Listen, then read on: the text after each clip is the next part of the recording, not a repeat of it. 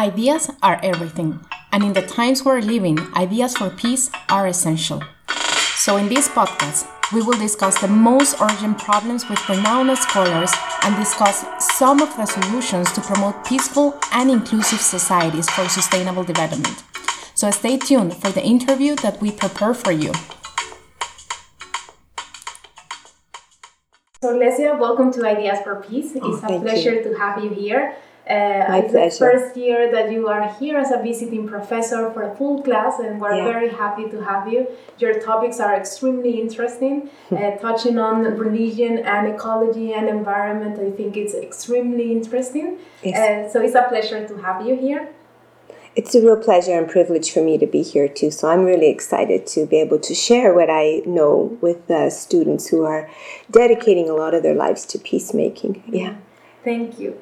And uh, I want to mix this interview a little bit of your personal background with your professional background too. And I want to start with understanding where the interest of religion came on to you because you study education and religion then your master was on religion too yeah. your phd so how did you find this path that's a very complex question. How did I get interested in religion? I think what happened was because my parents were refugees from World War II.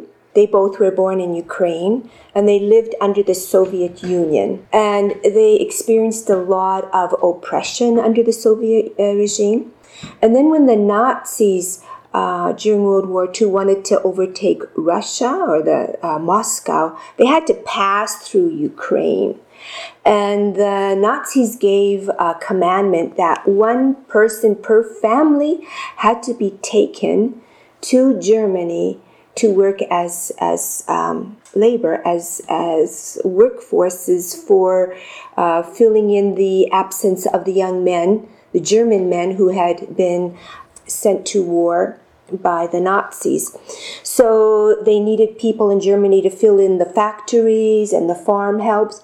So when the Nazis came, they came to like my mom's village and said, okay, one member per family has to go. So that was really heart wrenching. So mom was 15 when she had to leave her family as a slave, a labor slave labor and this happened to millions of people the same thing happened to my father so they ended up working um, on the farms. My mother worked on the farms in Germany, and dad ran away on foot, but he eventually was caught by the Nazis.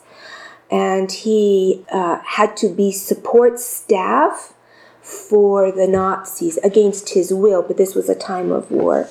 And then what happened is after uh, the American allies came into um, Germany and into the camps and everything like that, mom and dad ended up being in the displaced persons camps and they waited to uh, go back home. But they couldn't go back home to Ukraine uh, simply because if they were, they were, were going to be viewed as betrayers by the former by the Soviet Union, and they were going to be sent to Siberia. I mean, the world was so unfair and unjust. And so somehow, I guess their journey led them to uh, Canada, and they ended up living in Canada. They eventually got married, and my childhood memories were of. Um, growing up in a home where many people, immigrants who had suffered World War II, they'd come and they'd tell stories. And mom and dad wouldn't allow us listen to these stories because often it brought up a lot of pain and suffering. And many of them were alcoholics or suffered from PTSD. And so I was imbued as a young child with stories of the horrors of war. And also, then what, what happens was I was really interested in, in the questions of suffering and and how did people how did people overcome this? And so the witness of faith in the home with my mom and dad was one that they had a faith in god. So i could see the power of religion in their very lives. Yeah how it could be used if, if used properly and understood deeply how it could help people overcome horrendous uh, atrocities and injustices and inhumanities that they suffered as uh, refugees, as slave laborers, and I was fascinated why mom and dad didn't go crazy with the burdens that they carried. Like, how come you're I know you're a little bit off, we're all off, but why did mom and dad not go into mental institutions or anything like that? But as the decades went on and then they lived their lives, and I could see how their faith was used to heal them. And they would have ideas, like my father would say, um, he would use the, these, these very common words that my suffering has taught me well how to live. And so they became people who were um, very generous, uh, very community centered. They gave li- their lives for their families, but also for the community. And whenever they had money, and we didn't have a lot of money, we were actually quite poor. But what happened was that um, they took their money and they sent it back home to help their relatives. So they were very very generous and it was the the belief in their faith and the, and the healing that the faith offered that really got me really interested in this yeah. But I think that's a great story because we, as our researchers, we tend to research what interests us the most, and, and having that specific question in your family, I think it's a it's, it's a great story. Yeah, I was I was in, enthralled with the idea of suffering and evil. Mm. Evil, evil exists, and also in how to overcome this and why mom and dad were resilient. Yeah. And, yeah. and that creates a, like a fantastic link with peace building. That's what you did for your PhD, actually. And then you kind of mix it with the idea of ecology. Yeah. And, and I wonder how you did that kind of switch. How did you find the linkages between these kind of disparate uh, fields? Well, in, in the theology of Eastern Christianity, which is the Orthodox Church, it's very different from the Roman Catholic or the Protestant way of, of, of life. So, the theology of that church, um, for instance, it would, for, for instance, when they talk about the resurrection, if you were Roman Catholic or Protestant, it would be very human based. They would only talk about the resurrection of the human person. But in uh, Eastern theology, Eastern Christian theology, it's very cosmological. So not only is the human resurrected, but all the mountains and all the seas and all the rivers and all the planets and all the universes, everything comes back into life after it dies. So the worldview was significantly different. So, because of that understanding, it wasn't only humans that we had to be uh, concerned about, we had to be concerned about the environment and the ecology and like and and and what's happening with the forests and the trees because that was we were never above it we were never anthropocentric uh, as it is found in Western Christianity, but the human being was placed in as um, a thread in the in the fabric of life. And so it's very closely related to Hinduism sometimes and to the cosmology of native spirituality, which I immediately was able to identify with. Okay, and that's uh, kind of in short words what you define as ecological theology, or would you define it something different? Well, ecology has to do with the, with the science and, and the study of nature in, in, in science. There is a new term coming, spiritual ecology, in which uh, things are understood of having uh, a spiritual source, a spiritual energy. And that resonated with me because in the worldview that I was brought up with, everything that lived and breathed whether it was a lion or whether it was a tree, uh, whether it was some kind of beautiful bird, was the face of God. So everywhere you looked was somehow an expression of the, the great divine source, so it needed to be loved and respected and protected and taken care of. And so it was not only just human beings, but it was the entire created order. And that's why you have research in different parts of the world, I guess. Yeah, I was. I've been all over, and um, yes, it's, it it was not a specific location, but with the worldview that I came to understand and that I was born into, everything was from God. Everything was a gift of God, and and I, I wasn't ethnocentric. I wasn't, you know, just for Canada or just for Ukraine or anything. It was the whole beautiful blue planet and was very concerned about what was happening. So Gopin says that it's very important for people who have religious backgrounds. You can be deeply how did he put it, deeply authentic to your own roots, but it was very important to be open and respectful to the other faith traditions and not to go around proselytizing, saying, I have the truth, I'm the better one.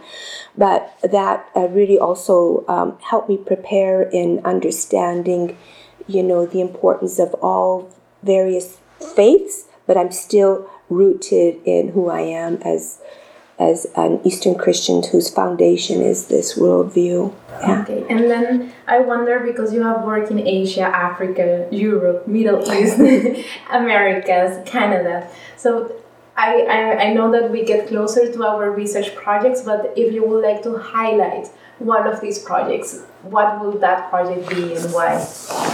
I, I would like to highlight um, the recent work that I did last year. I did an on field site of um, research in the Amazon. And um, one of the reasons why that place was so important because it's the largest it's the largest uh, rainforest on the planet and it houses you know so half of our the biodiversity and species that we have and it it took 60 to 70 million years to evolve. And I was asked by the um, uh, organization Development and Peace to go and and interview the Mura tribes, the indigenous people there, and to come back with information of how this um, group can help out the people in the Amazon. So I went there uh, with my husband, and we went actually into the interior of the Amazon it was really tough.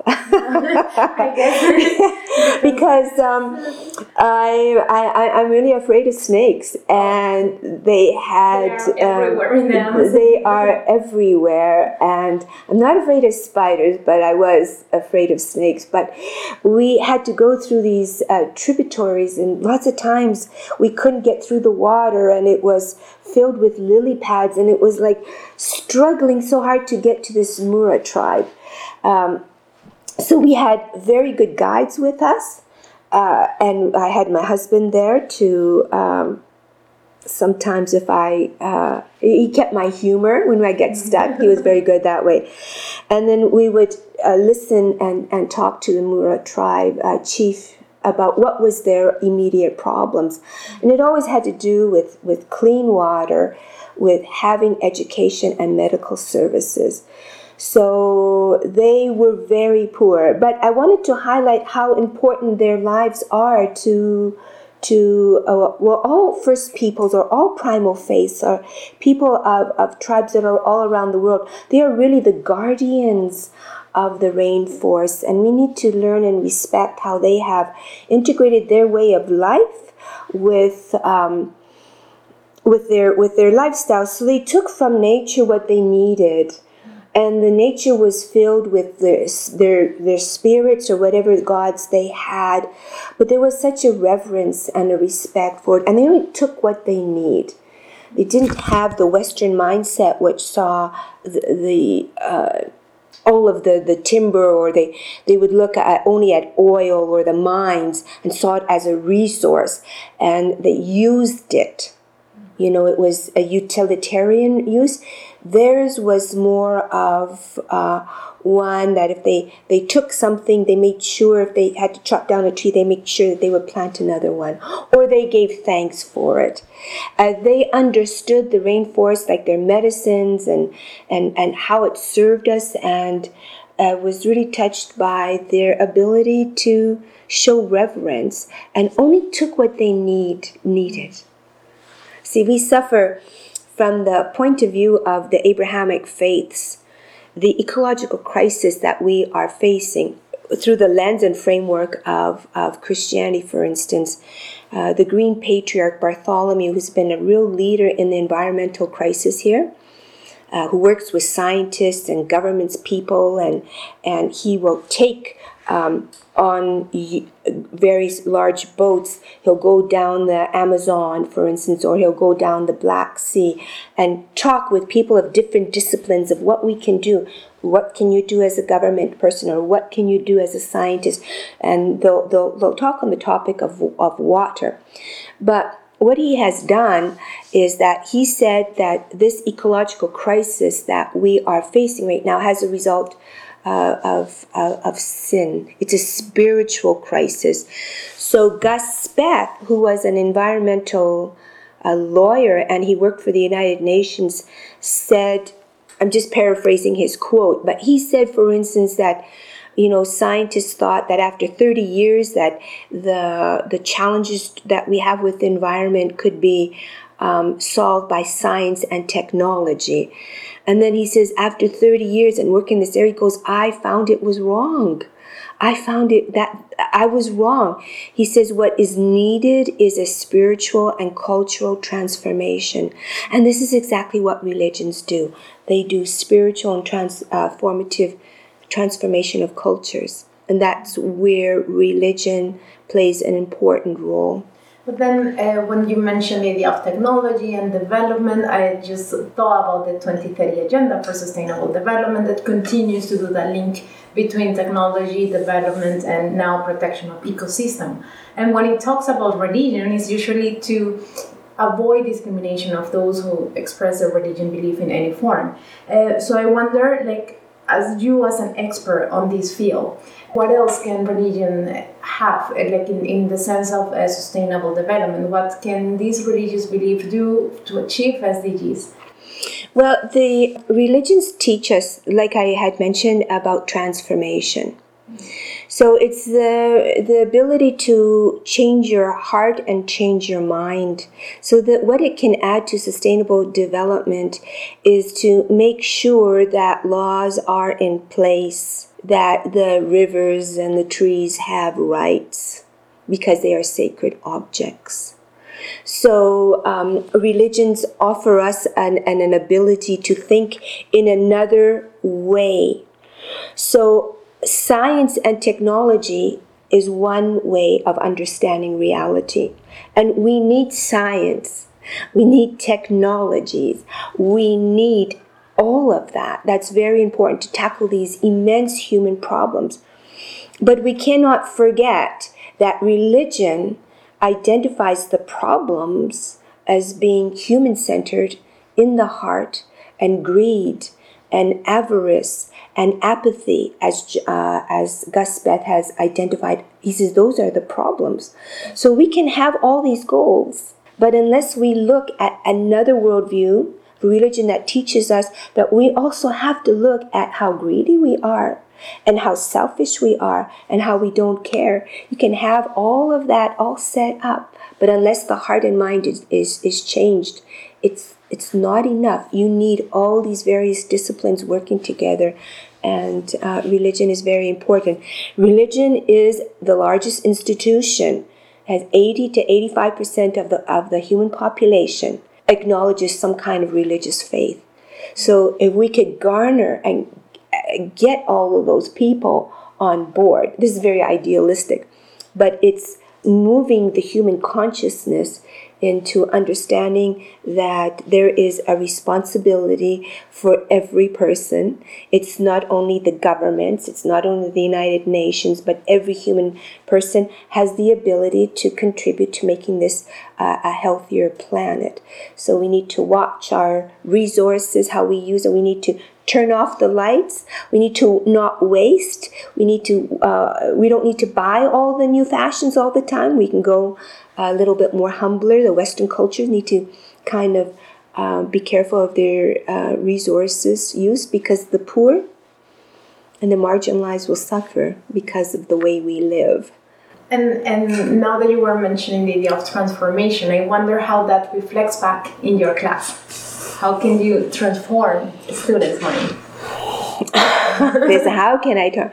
All I can do is plant the seeds in the hearts of the students. And I present facts. And I teach them, okay, this is what Hinduism says. This is what Buddhism says about the ecological crisis, how it could, this is what Judaism, Christianity, Islam, this is what the native ecological framework is. So all I can do is present this material as facts. It's not my job to try to convert them. I give them facts and then you tell stories and you try to touch their hearts and help them become fully alive human beings and responsible citizens that will be not centered only on themselves, but be concerned about the larger human community along with the rest of the um, creation. That's, yeah. that's a great approach. I think uh, if we transform people's heart, then the minds will be transformed.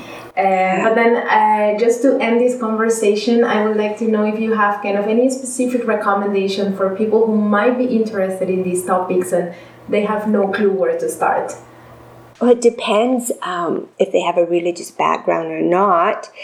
If they come from a religious background, if they have a faith source, that it's really important for them to go into their faith tradition and look up what it teaches about it because all the faith traditions have something that they can offer that's relevant for today and the ecological crisis.